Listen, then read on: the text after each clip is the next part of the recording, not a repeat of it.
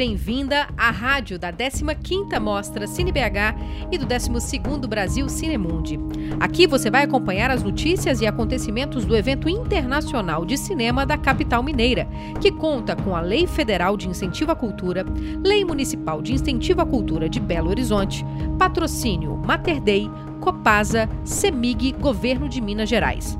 A mostra A Cidade em Movimento é patrocinada com recursos do Fundo Internacional de Ajuda para Organizações de Cultura e Educação 2021 do Ministério das Relações Exteriores da República Federal da Alemanha, do Goethe Institut e de outros parceiros. Parceria Cultural SESC em Minas, Instituto Universo Cultural, Casa da Mostra. Idealização e realização Universo Produção. Secretaria Especial de Cultura, Ministério do Turismo, Governo Federal, Pátria Amada, Brasil. Olá, sejam bem-vindas e bem-vindos à 15ª Cine BH, Mostra Internacional de Cinema de Belo Horizonte, o evento de cinema da capital mineira, e também ao 12º Brasil Cinemundi, o evento de mercado do cinema brasileiro. Eu sou a Cecília e estarei com vocês aqui acompanhando esse debate. Obrigada a todos os patrocinadores e parceiros pela soma de esforços para a viabilização desses eventos.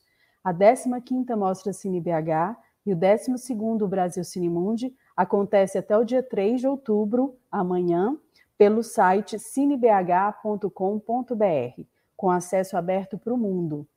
Participe, acompanhe e convide seus amigos. Vamos juntos curtir essa temporada audiovisual recheada de atrações para todas as idades. Este debate aborda o tema rumos da exibição e distribuição de filmes.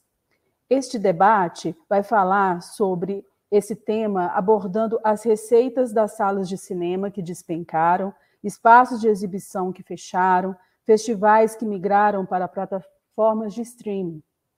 Como o mercado está se organizando? É possível repensá-lo? Participe, compartilhe esse debate com seus amigos, chame todo mundo para participar. Se você tiver alguma pergunta, você pode enviar aqui pelo chat do YouTube. Não se esqueça de informar para qual convidado é a sua pergunta, ok? Bom, então vamos iniciar. É com muito prazer que recebemos para participar desse debate Felipe Lopes, diretor da Vitrine Filmes aqui do Brasil. Olá, Felipe.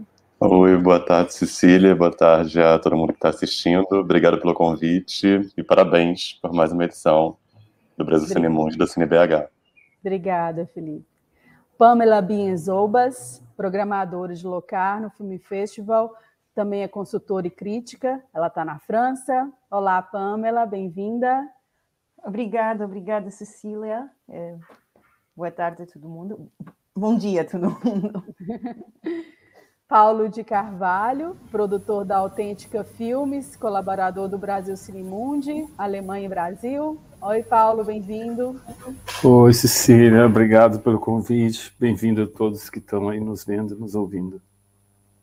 A mediação é da Ana Paula Souza, jornalista aqui também do Brasil. Olá, Ana Paula. Olá, obrigada também pelo convite do Brasil Cinemundi. Bom dia, boa tarde, acho que já. É, é. já deu meio-dia. boa tarde é. a todos também. Obrigada. Ao final dessa transmissão, nós vamos disponibilizar o QR Code para acesso exclusivo ao catálogo da 15ª Cine BH. Então, agora eu passo a palavra para Ana Paula. Bom debate para vocês. Obrigada. Bom, a Cecília já introduziu muito bem o tema. Acho que as perguntas que ela colocou são as perguntas que todo mundo que trabalha com audiovisual se faz neste momento. E certamente a gente aqui talvez vá ter algumas respostas, é, mas talvez coloque até mais novas perguntas para todas essas questões.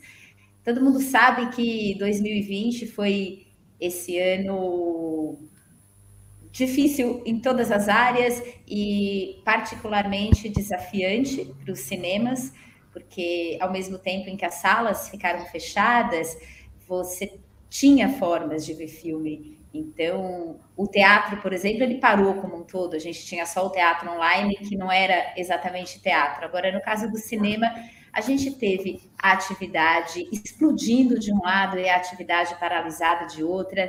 A gente teve também a interrupção das filmagens, que eu acho que é outro assunto que acaba impactando também todos os elos, e vocês vão poder falar melhor sobre isso. Então, é um prazer estar aqui com vocês para saber um pouquinho mais a respeito desse cenário tão desafiante, assustador, mas de um lado também promissor que a gente está enfrentando. Então, eu vou começar a nossa conversa por você, Felipe. É, a distribuição que se viu né, no meio também desse, dessas impossibilidades, então, ao mesmo tempo que vocês não podiam colocar filmes nos cinemas, porque os cinemas estavam fechados, acredito que vocês tinham uma demanda da parte das plataformas que também precisavam de conteúdo, mas nem todo esse conteúdo estava liberado. Então, acho que para a gente começar, Felipe, começar de forma genérica, assim, queria saber qual que é esse momento da vitrine em que vocês já puderam retomar os lançamentos nos cinemas, mas os cinemas ainda não funcionam como antes. Como que você definiria este momento aqui, segundo semestre de 2021? Boa tarde de novo. Hum, boa tarde, Ana Paula. Boa tarde, Pamela e Paula, que estão dividindo aqui esse debate comigo. Muito bom estar com vocês. Pergunta difícil, Ana Paula. A gente pensa muito sobre todo esse processo pandêmico. Eu acho que ele é um, um bloco temporal que, que diz muito sobre as incertezas e que faz a gente pensar muito nos rumos da distribuição e exibição. Esse momento do segundo semestre de 2021, para a vitrine, é um momento que a gente já, já consegue olhar um pouco melhor a, a fotografia do que está acontecendo, mas não necessariamente, assim, talvez a, a primeira resposta que a gente não tem resposta para para qual é esse rumo. O, o audiovisual, o cinema, ele é muito plural, ele é muito... Existem muitos cinemas dentro desse conceito do, do que é cinema, e, e a gente observa, como você bem trouxe, também dois lados na, na questão de janelas. A gente tem a sala de cinema, que ainda hoje está sendo muito difícil de, de conquistar o espaço, é, falando nesse momento, a gente falou muito de quando parou, ali em março de 2020, mas a gente tem um retorno das, das salas pós-fechamento total, mas falando de Brasil, ainda no momento que a pandemia não está controlada, a gente ainda tem, a gente fala dessa reabertura, dessa flexibilização do momento de vacina, mas não chegamos em 50% da população totalmente vacinada, a gente ainda está com uma média de 500 mortes por dia, então, assim, é um cenário que não é não é o fim da pandemia, a gente ainda vive uma, uma era pandêmica. E a vitrine trabalha com um nicho de cinema, é, com um público que a gente percebe que o nosso público está um pouco mais receoso do que de algumas outras salas, de algum, por exemplo, a gente vê alguns blockbusters já retomando bem, não tão como antes, mas é, segurando um bom público. O cinema independente não está nesse lugar nas salas de cinema. A gente também sofreu uma acho que os exibidores independentes eles sofreram mais, eles têm é, uma estrutura empresarial mais enxuta, eles vivem, não, não têm tanto, tantas atividades e equilíbrios para poder lidar com tanto tempo parados. E a gente vê algumas salas que não retomaram até hoje, não abriram, um ano e meio depois, não sei se vão abrir. A gente vê, a gente acabou de ver recentemente é, uma grande empresa, o Banco Itaú, saindo do patrocínio de algumas salas de cinema é, em Porto Alegre, em Curitiba e Salvador. Então, assim, até o, o mercado como um todo, olhando para nossa atividade, não não tem um, um, olhar que valoriza a cultura. Então, acho que é um momento ainda muito difícil. É, eu me preocupo com, com o futuro das salas, no sentido de como a gente vai trazer de volta esse público com, com diversidade, com pluralidade de linguagens. Isso eu acho que é um, algo que eu não vejo a tão curto prazo. A gente ainda tem muita dificuldade. A gente tinha um público muito presente nas salas que não voltou ainda. Por um outro lado, pensando em distribuição, é, a gente realmente teve um crescimento muito grande é, o que a gente chama de licenciamento, que é conseguir vender os filmes para as plataformas. A gente teve chegaram novas plataformas no, no Brasil. É, a gente conseguiu o, o, público ele existe, o público ele gosta de cinema. O que muda um pouco é o hábito de consumo. Então a gente está chegando em outras telas. Isso traz desafios, isso traz mais questões.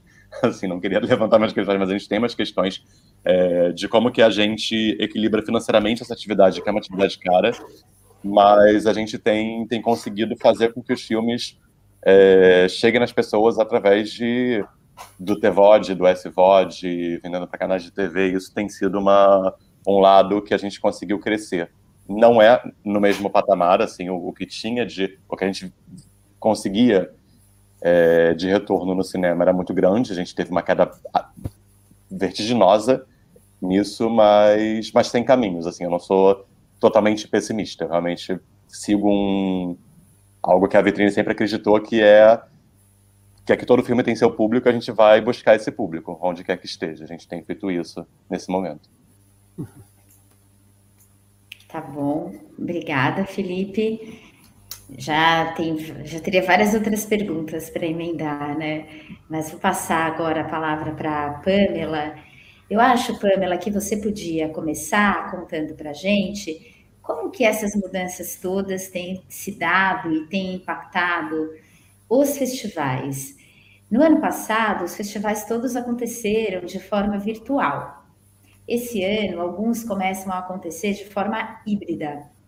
Uhum. Que tipo de desafio o híbrido traz? Eu fico me perguntando se não pode ser difícil a conversa com, com alguns realizadores. Então, é, alguns filmes irão para a sala, outros vão ficar no online. Como que é essa relação é, com os próprios distribuidores? Como que tem se dado é, é essa negociação ou essa conversa dentro dos festivais, da relação entre as salas e entre as plataformas? E até em termos de público, né, Pamela? O quanto o Felipe mencionou que o público dos blockbusters, o público de shopping, aqui no Brasil a gente sabe que tem voltado mais do que o filme das salas independentes. Como que é o público dos festivais, assim? É, se ele é um público que, que ainda prefere também o online. Conta um pouquinho para gente.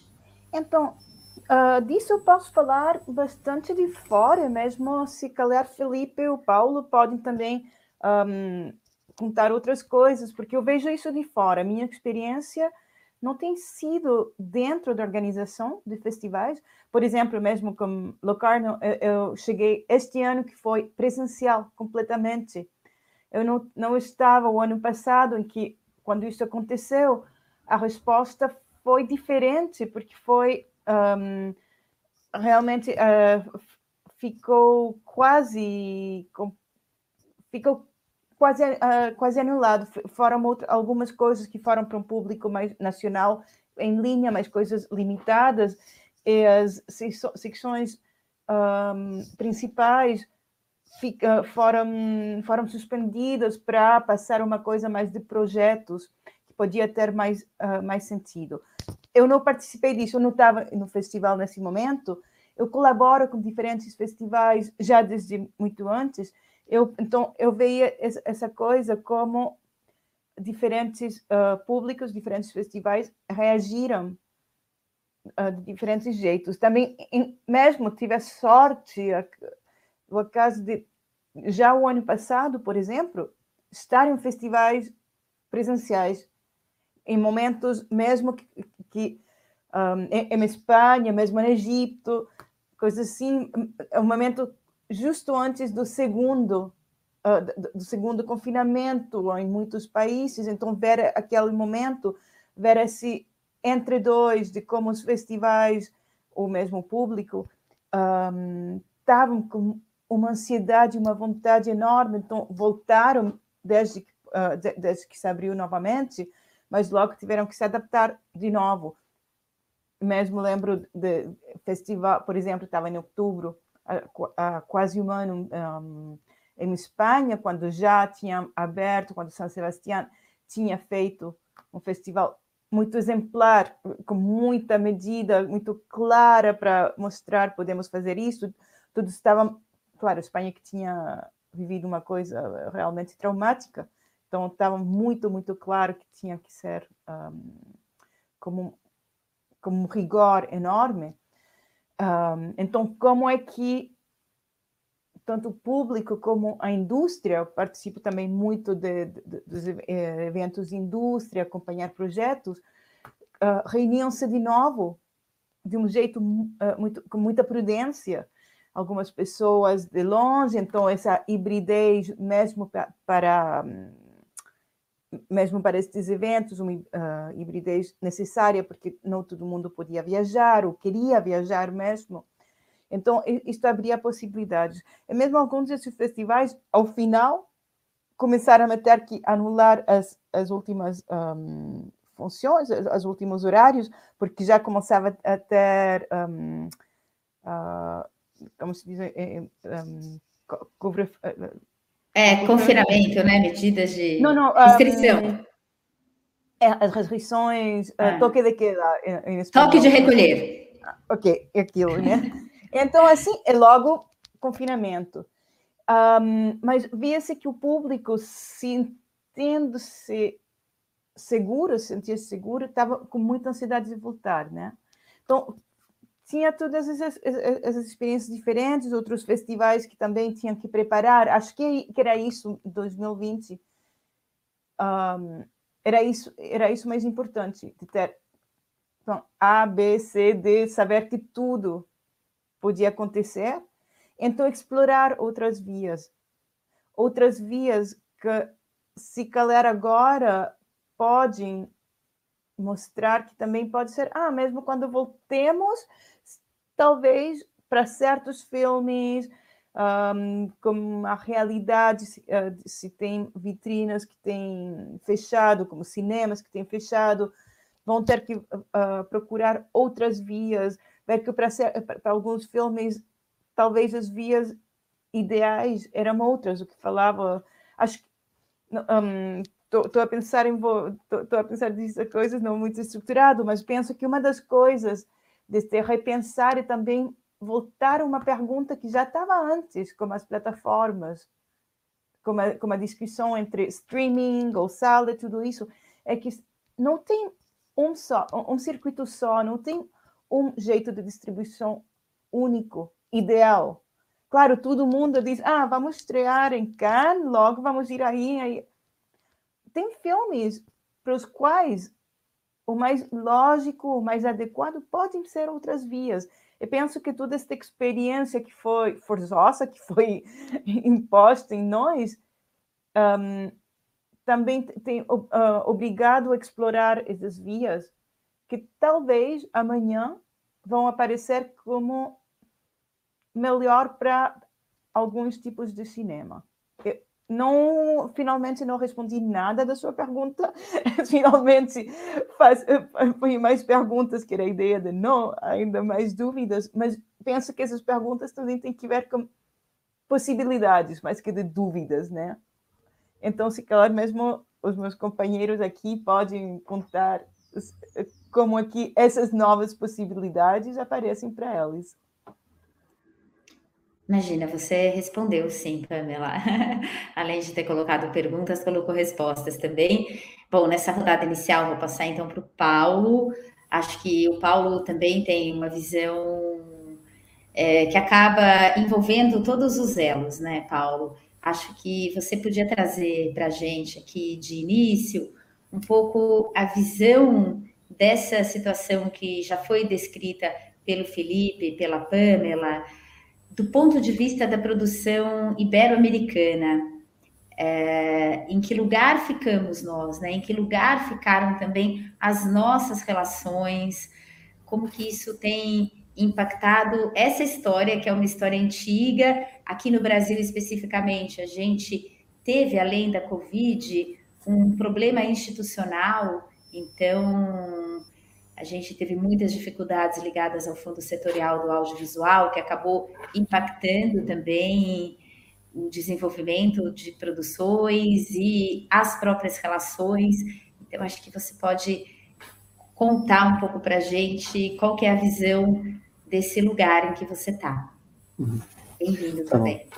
Obrigado.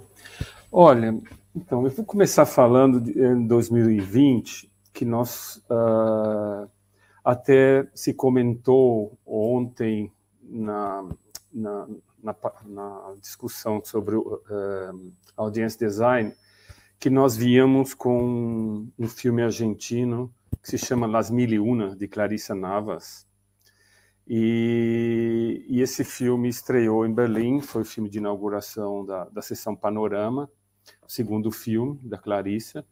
Assim, foi muito bem, ele vinha muito bem. Assim, nós nós uh, tivemos uma resposta da Berlinale cedo, conseguimos um distribuidor internacional, e a nossa surpresa foi que foi convidado para ser filme de, de abertura do Panorama, e a Berlinale foi final de fevereiro e eh, início março, então, uh, com o distribuidor internacional e nós na Alemanha, assim, estávamos com animados. E veio a, a, pandemia e fechou tudo praticamente em, em, em março. Uh, se fi, ficamos uns três meses sem saber, né, que estava naquele começo, e mas alguns festivais internacionais uh, continuaram a fazer online.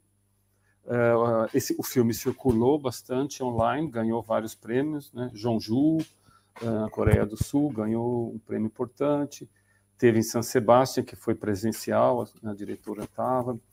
Então, assim, uh, era o único filme que nós tínhamos circulando no ano, mas era basicamente festivais. Uh, o único presencial foi São Sebastião e os outros uh, online, né?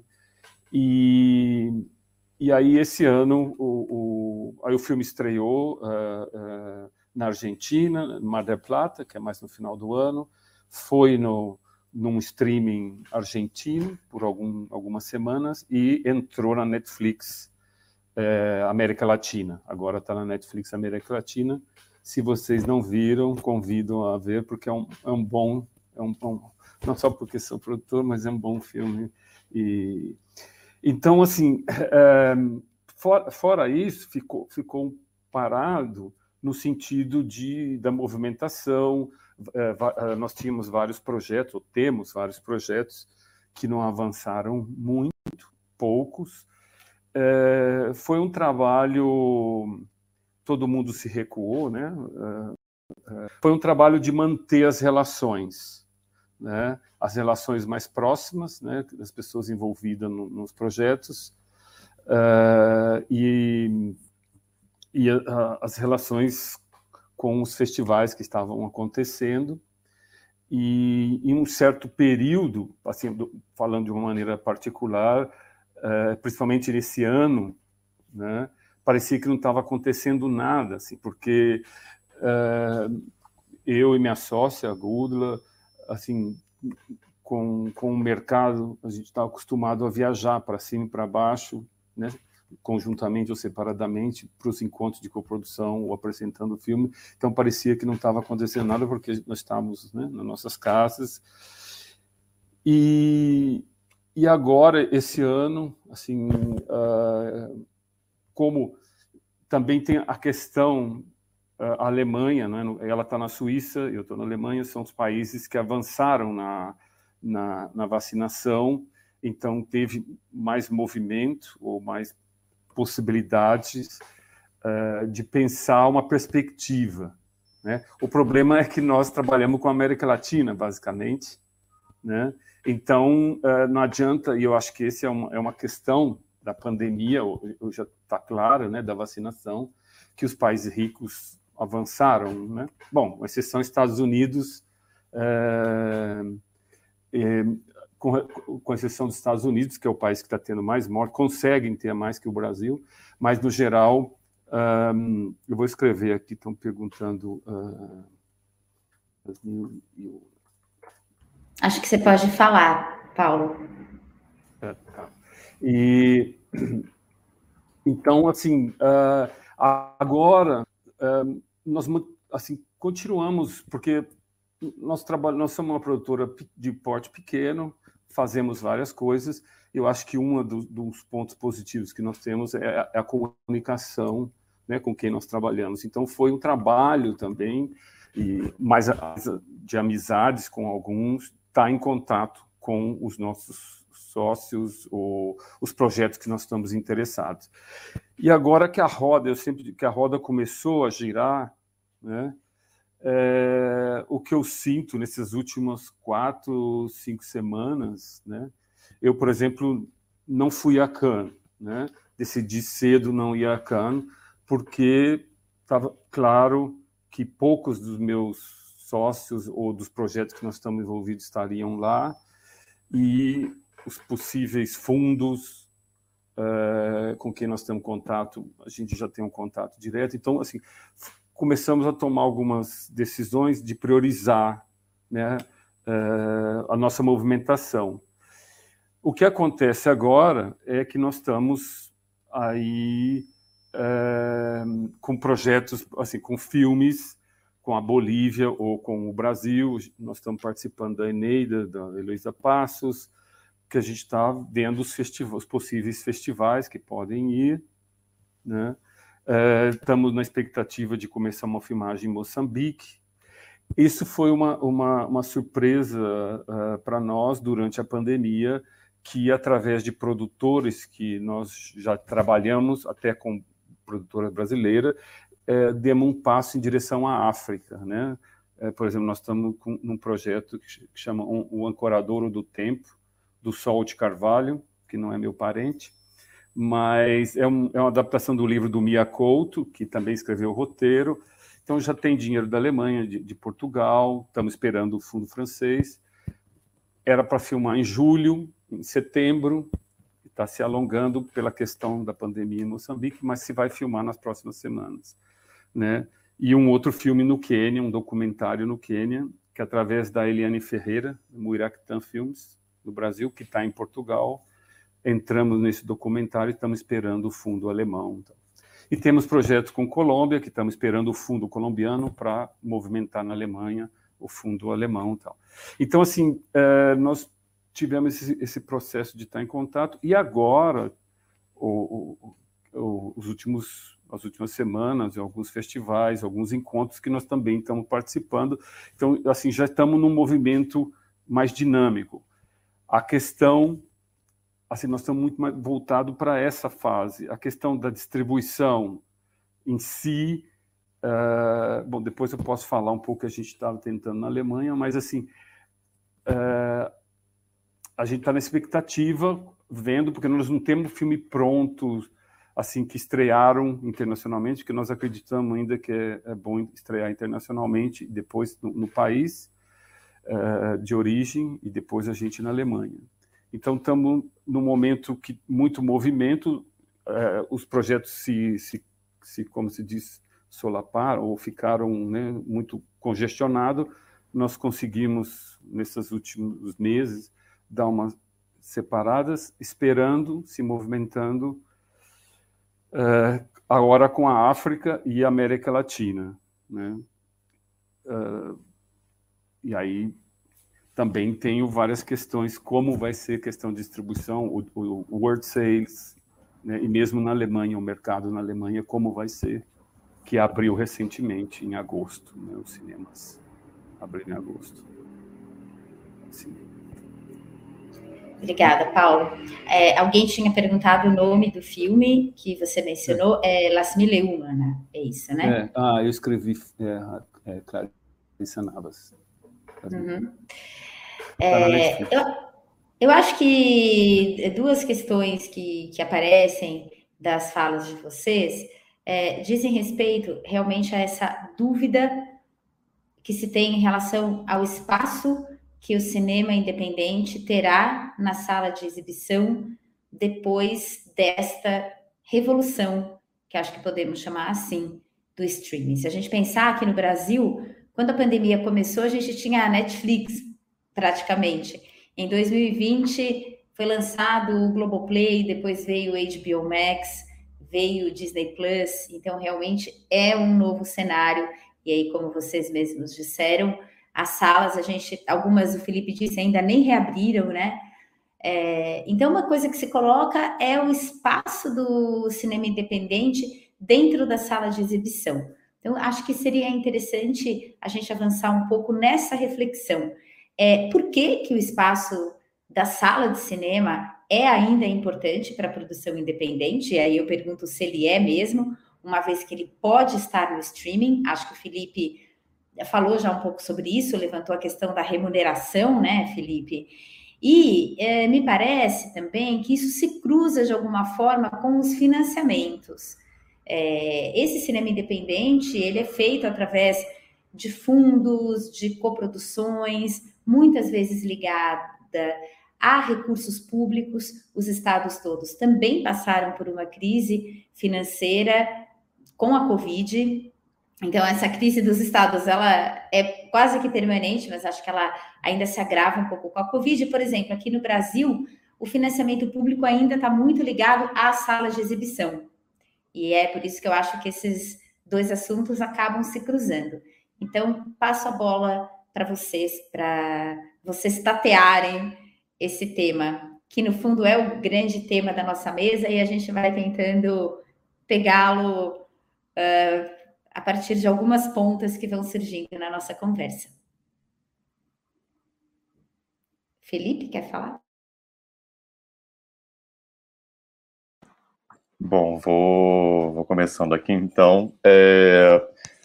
Bom, pelo menos vou falar do caso brasileiro, né? A vitrine, a gente tem a vitrine na Espanha hoje, a Silvia Cruz, que fundou a vitrine hoje, minha sócia, está lá. E aí tem uma outra realidade, realmente, o que está acontecendo na Europa, no Brasil, até pelo, por como a pandemia é, seguiu no, em diferentes lugares. Eu acho que a gente não teve uma, uma política pública integrada e efetiva, então a gente, a gente ainda vive um período de, de muito impacto é, com os festivais e tudo mais. Para o mercado brasileiro, é, e aí falando do cinema independente, a sala é muito importante. Acho que tem uma não falando de mercado ainda, tem o espaço do cinema enquanto experiência. Eu acho que isso a gente não pode também deixar de, de falar, assim, da experiência da tela grande, da, da experiência de, de imersão, da experiência social e coletiva, que é você ver um filme no cinema, que é diferente de você assistir em casa. Então, são, são pontos que, que a gente pensa e que a gente valoriza no, no fazer, no distribuir cinema. É, na, na questão econômica, a gente trabalha as diferentes janelas também como uma estratégia de remuneração. Então, a, gente, a, a sala de cinema é a primeira e ela tem o seu peso, e para depois a gente explorar as demais janelas. O, o streaming, né, que em geral é o que a gente chama de SVOD, que é o vídeo por demanda por subscrição, é, tem TV por assinatura, tem a TV aberta, tem o aluguel e a compra também digital, a gente tem isso faz com que os filmes eles consigam ter uma, uma vida útil por um período longo e remunera distribuidores, produtores, isso faz parte da de movimentação da, da nossa roda do cinema. Não ter a sala de cinema ou ter menos, e aí falando de novo no Brasil, assim, a gente fala muito da pandemia, mas acho que você começou a citar isso na fala da questão institucional, eu falo que é uma, a pandemia é um segundo momento de uma crise que começa institucionalmente para a gente. Começa com é, um ataque à cultura, é, na importância que ela tem para o país, com redução de políticas públicas para não só para o cinema, mas para a cultura em geral, da, de como que a gente perde patrocínios para ações culturais. Isso tudo vem, estava vindo com uma mudança de governo e aí começa a pandemia. É, isso tudo coloca a gente numa situação de maior desafio, coloca a gente numa situação de, de pensar em soluções, mas com um impacto muito grande de não ter esses espaços. A gente hoje está numa luta de manutenção de uma cota de tela para o conteúdo brasileiro. Assim, é, para mim é inimaginável a gente pensar que é, não existe um, uma compreensão total da importância da defesa das nossas obras. E, e isso precisa ser reiterado. Então, acho que tem diversas frentes que a gente enfrenta e é importante preservar esse espaço. É importante enquanto experiência, é importante economicamente para a manutenção dessa diversidade e da pluralidade do cinema. Acho que, que só pensar exclusivamente numa lógica econômica, a gente tende a uma homogeneidade maior das obras que a gente tem disponível.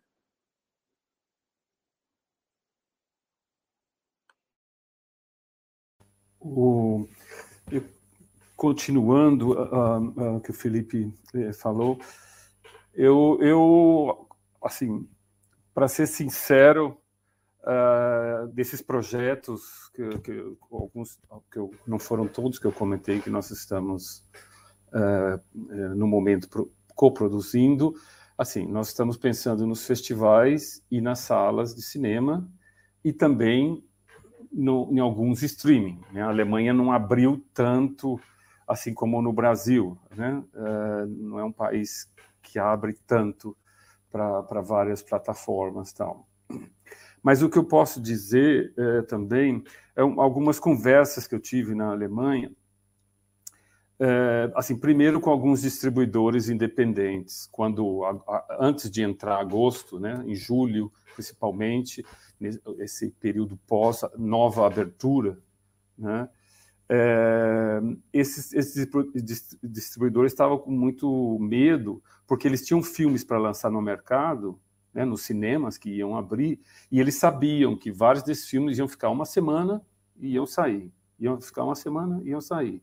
Porque eles teriam que lançar e, pela quantidade de público, uh, e, e, existia uma insegurança ali, por mais que tinha muita gente vacinado, a Alemanha teve um controle muito grande também, uma, um pouco de flexibilidade, mas um controle muito grande de abrir, assim, principalmente os cinemas. Foram uma das últimas coisas que abriram Uh, então, uh, eles sabiam que vários filmes eles tinham que queimar, né, porque eles tinham ali no catálogo, e, que, né, e para entrar os outros que estavam vindo. No caso de, dos cinemas, uh, nem falo os, Cinemark, ou os cinemas de, de sete, oito salas, mas com três salas, eles eles estão esperando o James Bond, né? eles assim, por mais que tenham cinema independente também em umas das salas, tal, onde às vezes até eu programo, programo coisas, eles estão esperando o James Bond e, e eu acredito e eles que vão ficar mais semanas do que normal, porque a capacidade, estou falando a capacidade de 30 até 40% da sala, pela, pelas normas higiênicas na Alemanha, né? Então, é, que é diferente, por exemplo, né, em São Sebastião, no cinema era, era tinha uma, uma, poltrona livre, uma ocupada, uma livre ocupada. Na, na, Alemanha, no geral, tem, é, sabe, eles pegam uma pequena região, tem, é, o espaço é muito menor. Então, e alguns já estão até falando quando vem o, o, o Top Gun número 2, né? Então, quando esses, esses filmes chegarem, vai ter menos espaço, seguramente, porque vão ficar mais semanas, para o cinema independente, no caso da Alemanha. Algumas cidades, que Berlim é uma exceção, tem muito cinema pequenos, menores, que continuaram agora uh, com pouca gente, às vezes com 15, 20 pessoas na sala funcionando. Então, uh, a questão do cinema, né, para o cinema, pro, pro cinema chamado independente, é, é muito importante porque eu conheço pouquíssimas pessoas que estão, sabe, assim, fazendo filme para colocar no streaming. Né? As pessoas querem ter contato com o público, querem né, ser vistas. É claro que se vai para Netflix vão ser muitas, muito mais pessoas que vão ver, mas você não vai ter um contato com o público. Né? Uh, por isso, essas janelas, né, esse cinema que entra uh, ele tem que ter uma certa janela, porque no momento teve algumas pessoas que conheço que ganharam bom dinheiro vendendo para Netflix, mas os filmes não foram mais para festivais. Né?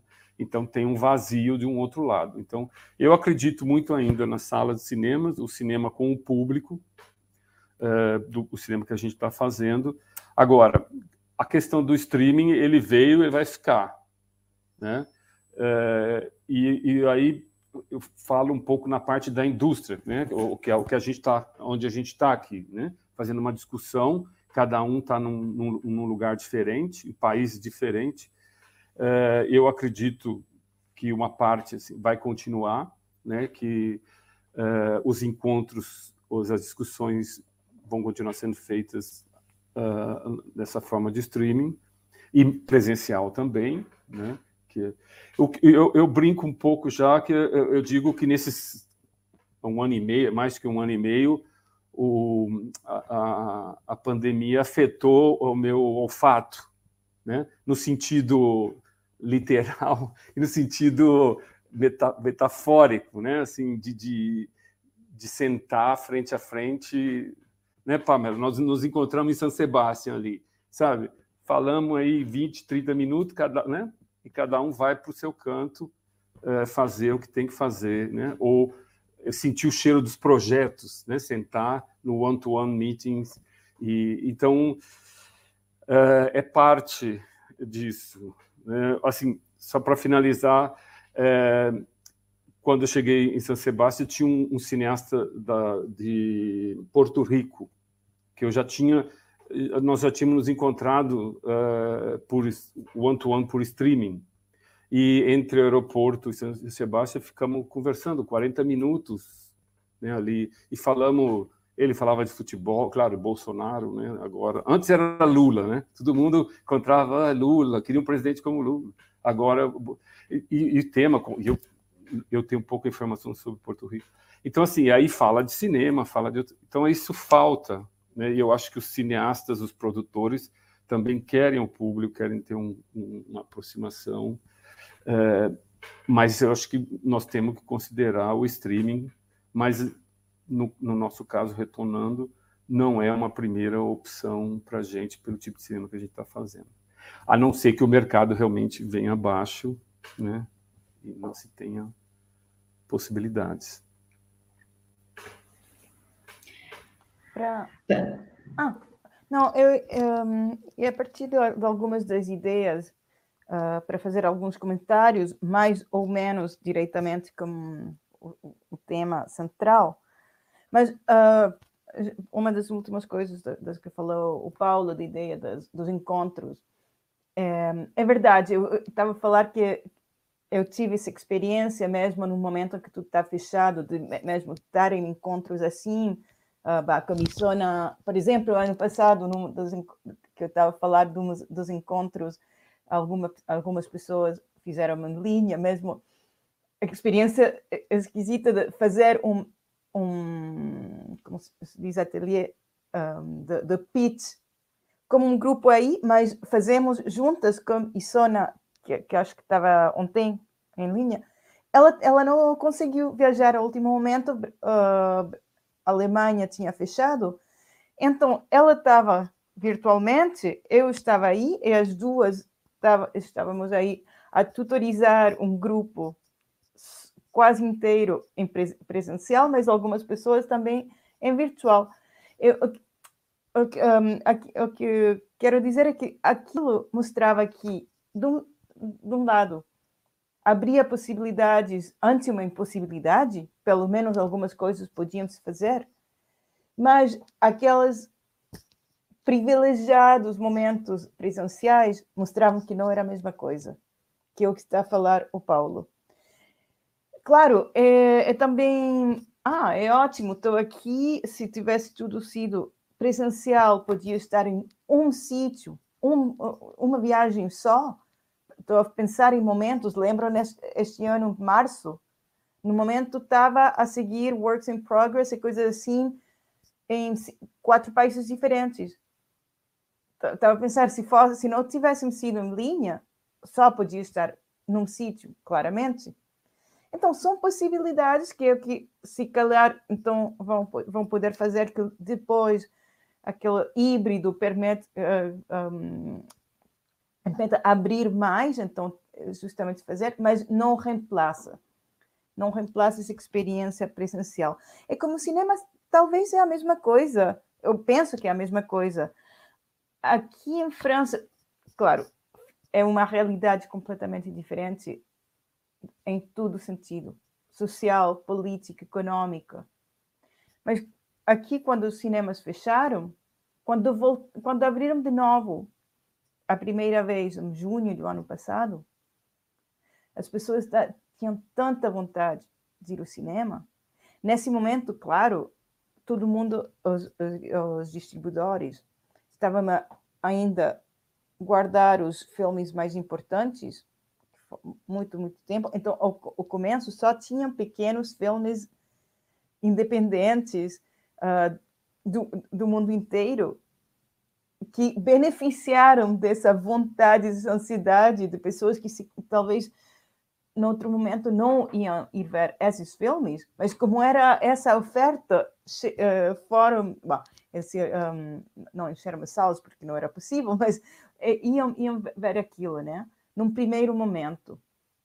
Mas o que aconteceu, agora passo outro, outra coisa que tem que é também mais uma pergunta para vocês que estão mais diretamente na distribuição, é isto também é diferente, acho, mercado por mercado, é que estas, este tempo com as salas fechadas e com muito filme que não entrou nos outros circuitos, que decidiu esperar. Aqui na França, com uma realidade completamente diferente, em todo sentido, mas claro, aqui também tem um tá, embotelamento, um, tá, tanto, tanto, tanto filme, que é a realidade que estava a falar o Paulo mesmo, não, de filmes que, filmes importantes, filmes, filmes de diretores, uh, que em outros momentos seriam o filme da semana, aqui cada semana tem talvez 15, 20 em tempos normais, mas uma semana depois já passaram, passaram. Então, é aquele jogo de o que, um, o que uh, vamos uh, retenir eh, vamos eh, guardar para esperar para depois. O que queimamos, talvez, vamos ver se funciona ou não, mas que vai estar aí. Então, aquilo penso que não sabemos quando volta à normalidade, mas quando uma coisa, a produção, a distribuição, a, os, um, a abertura dos cinemas chegue novamente um equilíbrio, mas em todo este tempo vai ter uma, um, um, tudo um tempo de ajustamento que é muito delicado. Claro, tem, em economias que têm apoio, pode cada setor que é mais fragilizado no momento, por exemplo, justamente a, ferme, a, a, a, fecha, quando os cinemas fecham, Fechamento fechamentos. Vai, uh, eles precisam mais ajuda, no outro momento a produção, etc. Mas segundo segundo momento vão ter algum apoio, mas não é assim em todas as partes. Isso está claríssimo, né? Então, o que vai acontecer? Como que vai quando quando aquele aquele equilíbrio, digamos, quando quando o terremoto, quando acabe que tudo. Ok, qual é a situação atual?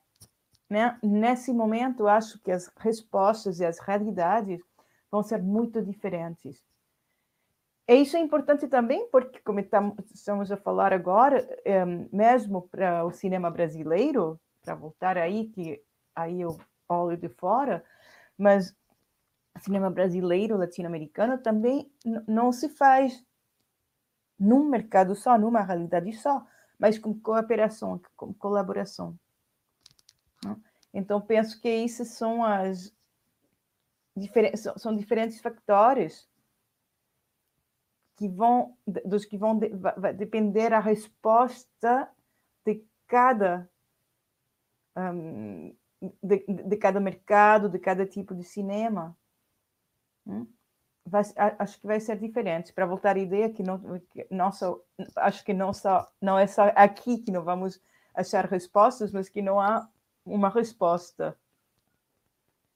Sim, sim. Só uma complementando, Ana, antes de, de voltar, pegando um pouco do que Paulo e Pamela falaram, a gente está falando muito aqui no lugar da distribuição, da produção, mas tem um lugar do exibidor independente também. É, e que e que está sofrendo muito. Acho que dentro do, desse segmento, assim, eu vi, eu vi produtores conseguindo produzir por outros espaços, nas distribuidoras a gente conseguiu vender. Os exibidores, a sala estava fechada, era que nem o caso do teatro. Então, é muito difícil, a gente luta por esse espaço, mas eu também compreendo é, a, a, dificuldade que, que os colegas da exibição estão passando e muitas vezes na hora da escolha, com todo esse engarrafamento de filmes, entra um blockbuster até o, o conceito que, que antes era específico do circuito do, do Ademar Netal, que era o Artplex, a, que mistura o cinema independente com o cinema comercial no mesmo espaço, acaba sendo uma realidade de programação também para outros cinemas de arte para recuperar toda essa perda, para recuperar um período sem nenhuma entrada de, de recurso pelo menos aqui no Brasil, que não tem isso que a Pamela falou de ter um apoio do governo, de ter um. Não tem, não tem suporte. Então, assim, é, é uma realidade muito difícil para os exibidores independentes. Acho que é uma outra, uma outra questão que, como distribuidor de cinema independente, eu sofro porque eu tenho menos espaço, mas eu também compreendo que é uma, uma estrutura macro que é, que é mais complicada e, e, e tem outras variáveis nessa crise. Uhum. Muito bem colocado, Felipe. Olha, é, chegou aqui uma pergunta do Guilherme, a gente também daqui a pouco vai se encaminhando para o final do debate. O Guilherme ele pergunta se vocês acham que as grandes empresas de streaming, como a Netflix e a Amazon, têm abertura para diálogo em relação a essa distribuição de filmes. E eu vou aqui complementar uma ideia na pergunta do Guilherme, porque o que a gente vê as produtoras é, vivenciando, então, assim, parte da produção aqui no Brasil hoje está trabalhando muito. Há, inclusive, falta de mão de obra nesse momento. Parte, mas sim está trabalhando. De toda forma, essa produção, a gente sabe, os direitos ficam com as plataformas, então a própria negociação de valores acaba sendo muito conduzida né, pelas plataformas. Então, eu acrescento a essa pergunta do Guilherme a pergunta sobre os valores disso, o quanto o que as plataformas oferecem é, mantém a atividade sendo possível né, em relação aos custos de produção, acho que é, talvez para a Pamela seja mais complicada essa pergunta, mas é, acho que ela também pode colaborar de alguma forma, refletindo um pouco sobre o quanto os filmes que passam pelos festivais têm conseguido espaço nas plataformas. Devolvo para vocês a palavra. Olha, eu começo dessa vez. Então, a, o, tem uma, uma plataforma que eu gosto muito e que eu tenho percebido que os filmes que estão nos festivais, no caso foi de Berlim, não sei se Locarno, uh, estão entrando, que é a MUBI, né, que é mais conectada ao cinema independente, e aí eh, tem, tem, mais, tem mais espaço do que a Netflix ou a Amazon, né? Por mais que o problema da Netflix, se você quiser encontrar um filme independente, você tem que cavar, cavar, cavar, cavar, né, até achar né, algum lugar na, na, busca, né, que eu acho que um, a MUBI é, é, muito mais, é outra visualmente, e aí tem, né, dá uma, uma prioridade ao, ao diretor, né, vocês sabem, já batendo o olho aí, quem é o diretor do filme, se você não é cinéfilo, assim, né? Na, na Netflix, essa é uma das coisas que mais me irrita, assim, até você saber o nome do diretor do filme, você tem que dar quatro, cinco cliques, assim. Mas, assim, é, eu acho que tem algumas, é, por exemplo, aqui eu conversei esse tempo atrás com um cineasta espanhol que faz uns filmes não narrativos.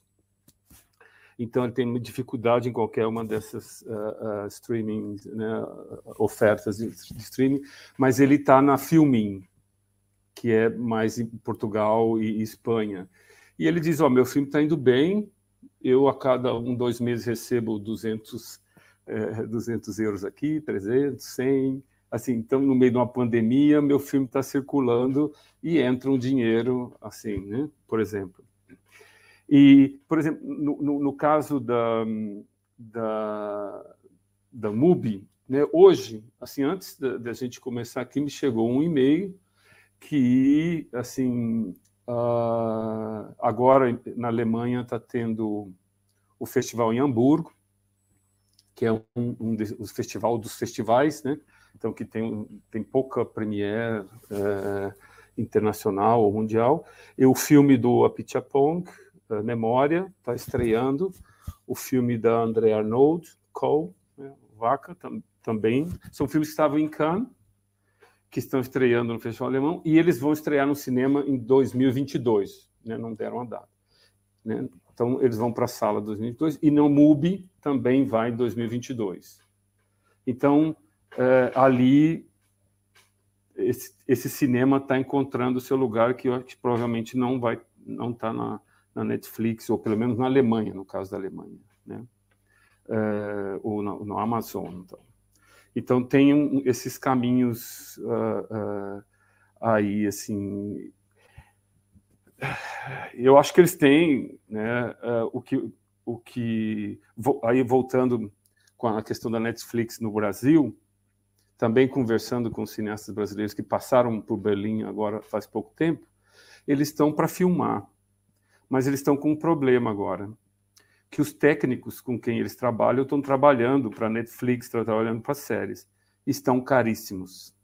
Os preços subiram, inflacionaram. Então ele diz agora, sabe, vamos ter que esperar ou vamos avançar uma outra coisa.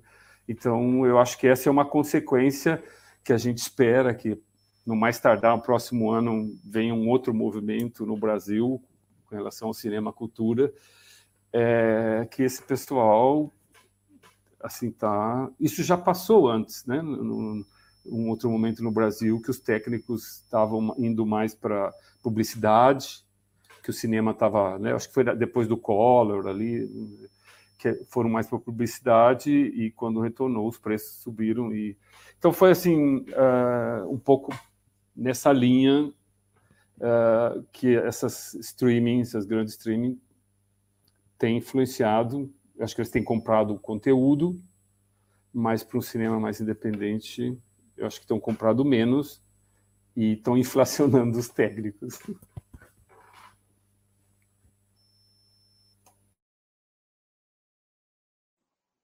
Bom, vou, vou ser um pouco polêmico, porque tem uma visão um pouco diferente do não sei se é a realidade do, do mercado aqui, mas 2020 pra gente, se não tivesse, principalmente acho que dos players grandes, a Netflix e a Telecine, é, seria um ano muito pior, muito pior. O que eles, o, o quanto a gente conseguiu entrar nessas duas plataformas é, foi algo muito significativo. E com, aí vamos abrir um pouco mais o leque e sair das dicotomias. Assim, o independente também é plural. Então, a questão da narrativa. Existem elementos que facilitam o, a venda. É, a narrativa ser um pouco mais linear, ser um pouco mais clássica, isso ajuda. A gente sabe que os filmes muito experimentais, filmes ensaios e toda uma proposta de linguagem híbrida é mais difícil de, de licenciar. Mas a gente tem muito filme independente que tem uma narrativa um pouco mais clássica, tem, tem talentos envolvidos, acho que a questão de com ficção. O, o elenco também, também é um fator que, que conta, e a gente licenciou bastante coisa, assim, hoje é, realmente Netflix e Telecine são de longe os nossos dois principais parceiros de, de licenciamento, sendo a vitrine um, uma distribuidora com o nicho de filme que a gente trabalha.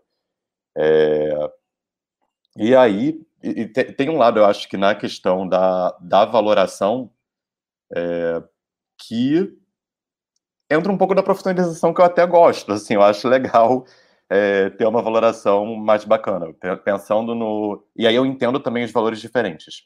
Eu entendo, pra gente, eu gosto muito da MUBI, tem um selo muito importante, mas em geral eu trabalho como uma segunda janela de streaming é, pensando no cenário econômico, porque se eu não tiver o cinema hoje e eu for direto para uma plataforma que não seja tão grande, provavelmente não vou conseguir ter uma, um equilíbrio no, no negócio de uma forma que, que faça a gente ter uma sustentação. Então, assim, isso é uma coisa que a gente pensa muito para montar esse quebra-cabeça do momento que a gente vive.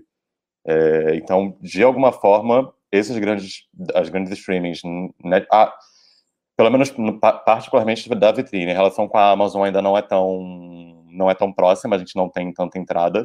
Acho até que o que você falou, Paulo, do, de como achar, eu acho que o Netflix ele pensa um pouco mais no user experience, né, na experiência de usuário, eu acho mais fácil lidar com a plataforma do que, do que a própria Amazon. É, pelo menos, como eles personalizam muito, pelo menos o meu, aqui em casa eu consigo, parece até que Netflix é de cinema independente, porque eu consigo assistir os filmes independentes e vai personalizando pro, pro meu olhar, pro que eu vi anteriormente. É, isso eu consigo perceber como algo positivo da plataforma. E as entradas de outras empresas, isso consegue também gerar um pouco mais de concorrência. Então, a gente já trabalhou com, com HBO Max, a gente tinha uma animação que foi para a Disney Plus, foi a primeira animação brasileira que entrou na Disney Plus, é, o Pergaminho Vermelho. Então, assim, a gente passou por um 2020 e um 2021 que, nesse sentido, é, é, o que eu falei, assim, tem a diferença do que é o independente, tem alguns filmes que realmente têm muita dificuldade, eu acho que documentário é bem mais difícil do que ficção, isso é uma realidade também. É, tem, tem as variáveis dentro disso, mas, mas eu tenho encontrado um espaço e pensando em mercado, pensando em equilíbrio, pensando no que, que é a perda que a gente teve com o cinema, esses players maiores, Globoplay, Telecine, Netflix e HBO Max, eles acabaram sendo o, o que deu uma segurada para a gente passar bem por esse momento. Acho que tem caminhos, acho que é importante encontrar o equilíbrio disso tudo, mas mas eu vi espaço. Acho que é também saber diferenciar e ver esses pontos que eu falei. Da narrativa um pouco mais linear, acho que tem o que a gente chama de, de pontos para ter um green light, né? O, o, que que consegue entrar ali. Mas eu ainda consigo ver algum algum espaço, e mesmo em DOC, a gente licenciou vários filmes da Maria Augusta Ramos, a gente conseguiu ter um, um retorno bacana, assim, foi uma, foi uma visão diferente que eu tive daqui, pelo menos para Netflix Brasil, que eu sei que tem uma lógica de aquisição que não é igual a Netflix no mundo todo. A gente consegue ter um espaço que eu vejo comentando com colegas de outros países, eu acho uma, uma diferença de, de composição do catálogo aqui.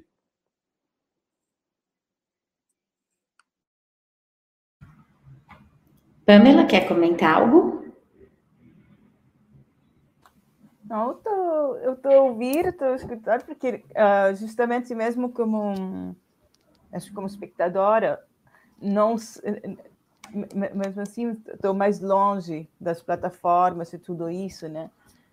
Mas penso que tudo que uh, estamos a falar só reforça a ideia de que, tem, uh, de que não tem um, uma ruta, um rumo específico, um caminho, mas que segundo o, o produto, segundo o mercado, segundo o momento, podem ser diferentes. Por exemplo, uma coisa, mesmo eu conheço muito pouco aquilo, mas, mas estavam a falar de documentários que podem ser difíceis, tudo. Vejo, vejo que tem todo um outro circuito que, que muitas vezes nós uh, quase nem conhecemos, por exemplo, para certos documentários mais temáticos, ajude que é a, a exibição em universidades ou sítios assim, que por vezes com umas poucas um, com, com, umas poucas uh, sessões já já pode quase financiar uma, uma parte importante, por exemplo, coisas que estão fora da, da lógica clássica de tem que começar por um grande festival, ir aqui, ir aqui, aí. E outra coisa, porque eu falei disso quando dizer, estou muito consciente do feito que eu tô, eu moro em Paris, tenho uma certa realidade aqui, etc. Mas isso mesmo podemos extrapolar outras coisas. É que com uma, com uma pandemia, tudo o que aconteceu em todo mundo, mas a ideia do uh, fechamento, do um, do, acordar também do público. Precisamos cinema, queremos cinema. Não sei se acho que foi o caso o, mundo inteiro. Penso que em Chile, eu sou chilena, base, uh, também foi de que as pessoas começaram a, a, consumir, a querer consumir cultura é, deram-se conta da, da, da, da, necessidade daquilo, tinha uma vontade, uma disponibilidade para consumir de diferentes formas, muito conteúdo grátis, mas em outros países, acho que, no, que em Chile, que tudo, como é, todo mundo está acostumado a pagar por tudo, porque é neoliberal, penso que tinha muita coisa assim em linha realmente que as pessoas pagavam, mesmo de, de exibições de, um, sem, sem plataformas, produtores diretamente para um filme, as pessoas compravam o seu bilhete, etc. Mostrava que tinha uma, uma demanda e também tinha diferentes possibilidades. Estou a pensar, quando estávamos a falar de cinema, quantas, quantas pessoas, só por uma coisa geográfica, sem pandemia, sem pandemia, mas por uma coisa geográfica, não, mas eu que importa se aquele cinema de arte está aberto, está fechado, de todo modo está a milhas de quilômetros, não está perto de mim. Então também era lembrar isso, não? Que tem pessoas que também hum, aberto, fechado, não têm acesso tão imediato, talvez tem tudo outro mercado. Que efetivamente eu não passo a minha vida a olhar em a olhar coisas em linha, acabadas, não acabadas, etc. Mas para mim eu não, go, não, não, não, gosto disso, não é a minha forma preferida. Mas eu tenho opção, outros não têm opção. Então nesse momento é, pensava de olhar para tudo isto como possibilidades novas. E se calar nessas possibilidades também quer dizer a possibilidade de chegar a públicos novos. Não sei. Tá ótimo, obrigada, Pamela. Passou uma moto aqui, é... uma moto feroz. É, a Netflix aqui no Brasil, das outras eu sei menos, mas de fato a Netflix ela adquiriu em 2020 mais de 100 filmes brasileiros, né? Então, existe também, acho que, uma certa demanda pela cara do negócio das plataformas, né? Que eles têm que ter muita oferta por esse tipo de cinema também para outros países. Então, você tem uma circulação de um determinado cinema independente de diferentes países por um público de nicho dentro da Netflix. Mas aí acho que o Felipe colocou algo importante, né? É, também existem vários filmes independentes, e é claro que nem todos é, interessam a essas grandes plataformas. Bom, a gente está chegando ao fim da nossa conversa. Acho que foi muito enriquecedora, foi muito interessante ouvir todos vocês. Antes da gente se despedir, queria passar a palavra mais uma vez para cada um, caso vocês tenham alguma conclusão, alguma palavra final para essa nossa conversa? Felipe? É que o Felipe aparece primeiro na minha ah, tela. Sim.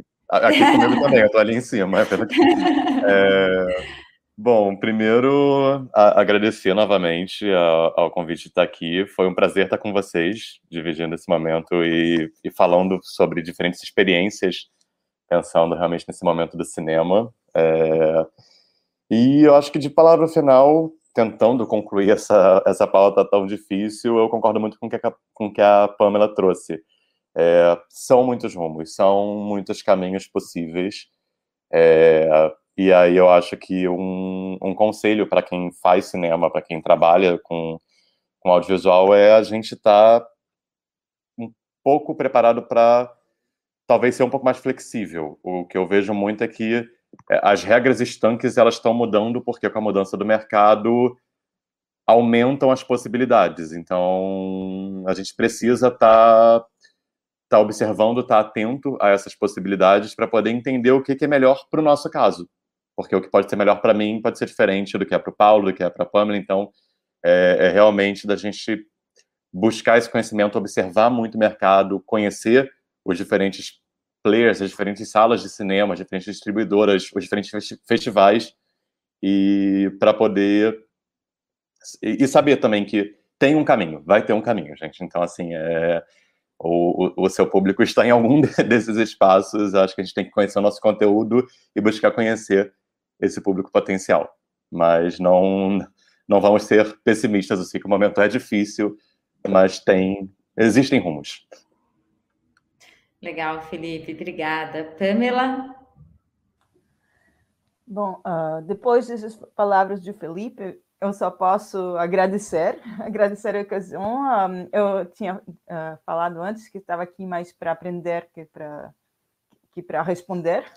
Então tenho, tenho aprendido bastante, eu, ouvindo essas experiências uh, diferentes. Mas a ideia é isso, né? Uma uma das coisas, talvez destes já mais de ano e meio, em todo sentido, em tudo, todos os aspectos da vida, é que, claro, um, eh, o choque foi, além dos choques muito, muito concretos, mas também a ideia de as coisas podem mudar. É, ficamos de um dia para outro sem controle, aquele controle que sabíamos. Então, se reinventar, né? É, penso que, que é o que está acontecendo no cinema, é, é o que está acontecendo no mundo inteiro. É, tentar, em toda, como, como toda crise, uh, tentar abrir possibilidades. O, o, o, fato mesmo, claro, eu gostava de estar com vocês em pessoa, seria ótimo, seria o ideal, mas pelo menos podemos estar juntos. Pessoas que não podiam, no caso, caso estivéssemos juntos num sítio, não podíamos estar presentes, talvez estão a ouvir, etc. Então, ver nisso, tentar procurar as possibilidades e ver caso a caso. Sempre estar juntos é o ideal, mas vamos ver como pode ser outro, do, outro jeito. Obrigada ainda. Obrigada, Pamela. Paulo? Então, continuando aí, queria repetir a questão do olfato, quero cheirar os projetos, sentir o cheiro dos projetos, das pessoas também, nesses encontros. E não, assim, eu acho que é, também é importante no momento né, que a gente está, existe um, um, movimento agora. Eu acho que no Brasil a situação é um pouco mais dramática, que além da, né, da pandemia tem a questão de um governo que é contra o cinema, né, não tem política a favor, é, então é, torna a coisa um pouco extrema, mas a, a, a, a luta por continuar eu acho que é importante né, já teve outras fases né, na, na, nas políticas brasileiras que o cinema foi atacado, sobreviveu, se transformou, eu acho que vai acontecer novamente, está sendo dolorido. E às vezes, porque eu digo isso também, é porque como eu tenho circulado para os encontros e tenho, tanto no, no Cinemundi e, ou, ou para o Berlinale Talent, é, lido projetos da América Latina, é, assim, o que, o que eu percebo é que existe uma quantidade muito grande de projetos brasileiros, né, na fase de desenvolvimento, principalmente. É o, que, é o que se pôde ver também no Cinemundo esse ano, mas se vê nos fundos também. Às vezes eu pergunto né, para os fundos o número de projetos, assim, tem chegado mais projetos brasileiros tal.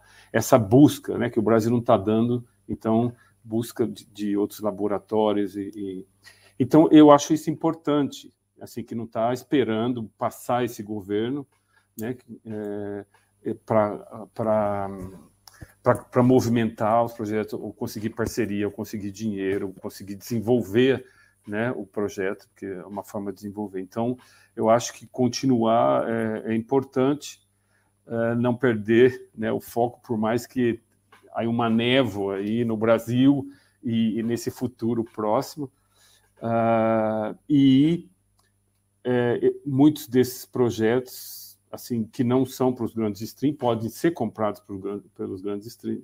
stream é, eu nesse momento eles sofrem muito mais, né? Porque não tem um apoio financeiro das empresas de streaming é, que para se, se desenvolver vai depender de, de fundo público numa grande parte deles. Né? Por mais que uma lei Aldir Blanc, ou pelo que eu tenho sentido, algum, em algumas regiões está tendo apoio, né? porque a gente pode falar de distribuição, as formas, caminhos, rotas, rumos, mas se não forem produzidos, né? e o Brasil, uh, com essa sociedade super diversa, né? é um país que tem uma cultura muito diversa, influências bem diversas, tem um cinema também bem diversificado. Né? É, então, espero que rapidamente podemos tornar que, que tenha formas de financiar uh, os diferentes tipos de projetos que vão encontrar as diferentes plataformas ou distribuições. É isso, um prazer conversar com vocês. Obrigada. Bom, em nome de todos, queria agradecer também o Brasil Cinemundi, o CineBH, pela oportunidade da gente falar um pouco sobre esse cinema que a gente segue querendo assistir, segue querendo ver produzido e que com certeza vai passar por mais esse desafio, né? Apenas mais um na longa história do cinema. Obrigada a todos, foi um prazer de verdade ouvi-los aqui. E bom sábado para todo mundo também, bom festival. Obrigado.